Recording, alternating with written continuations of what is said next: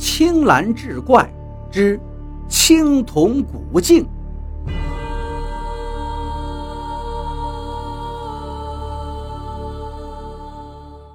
书接上回，段局长拉开门一看，没想到竟然是张县长和刘念祖。段局长赶忙招呼张县长和刘念祖在沙发里坐下，又沏上了茶，然后才对张县长说道：“张县长，我刚刚跟胡大爷说，正准备过去呢，倒是让你们给抢了先。”张县长看了刘念祖一眼，笑着说道：“刘先生着急呀，我可不能扫了他的兴啊。”而刘念祖半天没吭声，只是怔怔地看着胡老汉，那疑惑的神态似乎是在努力地回忆着，眼前这个老汉是不是少年时给他家干活的那个放牛娃呀？胡老汉也是捏呆呆地看着刘念祖，嘴唇动了几动，也没说出话来。张县长笑着推了推刘念祖：“刘先生，您认不出来了？这位就是您一直记挂着的胡大爷呀。”刘念祖这才重重的点了点头，眼中慢慢溢出了泪水。刘老汉的眼眶也湿润了。张县长和段局长在一旁看到两人的心情都很激动。段局长正要开口说话，刘念祖突然激动地站了起来，疾步走到胡老汉跟前，双膝一弯，居然扑通一声跪了下去。锦腾兄弟，六十多年了，我们刘家对不起你们胡家。我在这儿给您谢罪赔礼了。张县长和段局长是始料不及呀，赶紧走过去把刘念祖扶了起来。胡老汉也是愣了好大一会儿，突然低着头，捂着脸哭出了声。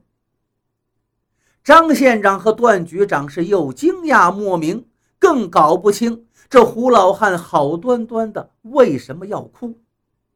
正在纳闷疑惑，胡老汉也抬起了头，他定定地看着刘念祖，两手一合，也给刘念祖跪了下去。念祖啊，你如此大义，我六十多年的恩怨，就在这一跪一哭又一跪之间是烟消云散。刘念祖把胡老汉拉到近前，细细的看着他，阴哑的嗓子充满了感慨：“金腾大哥，我老了，你也老了呀。要不是在这特殊的场合，我们怕是谁也认不出谁呀。”胡老汉也点点头道：“是啊。”我们都老了，那个时候我们俩都是细牙呀，还一起骑过竹马，打过泥巴仗。没想到啊，今生再次相见，都成了白头老人了。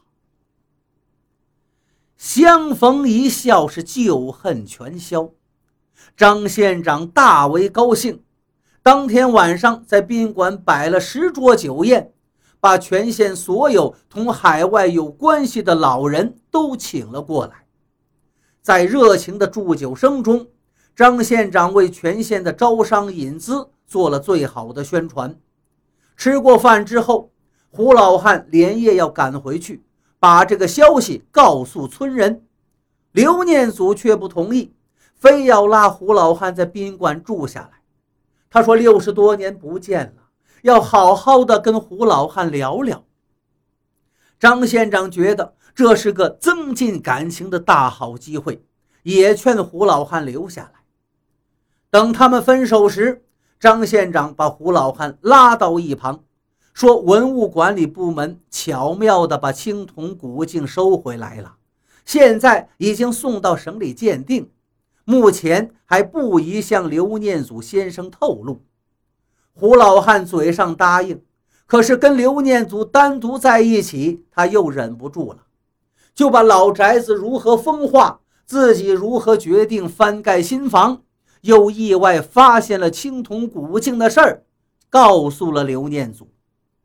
刘念祖听后愕然道：“大兄弟。”你说的可都是真的？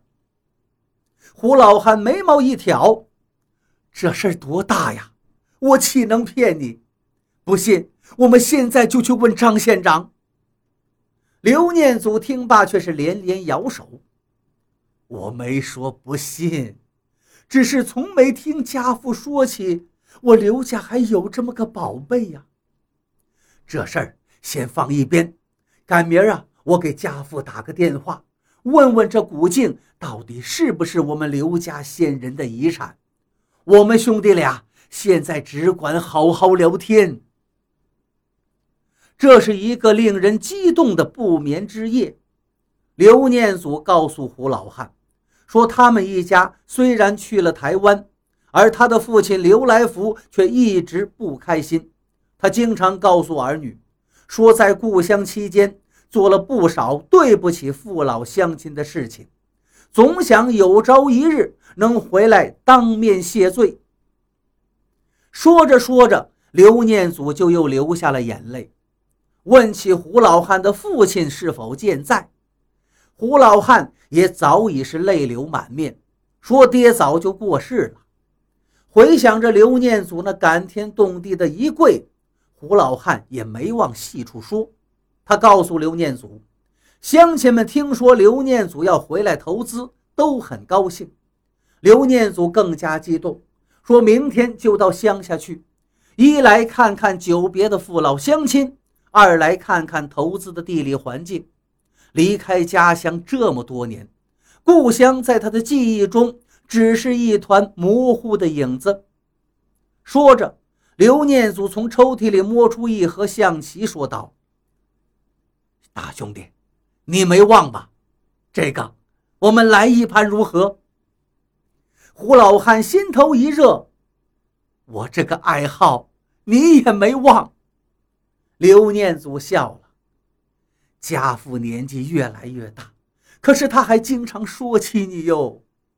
临走的时候，家父还说你性子耿直，但是棋却下得鬼精啊，他都怕你三分的。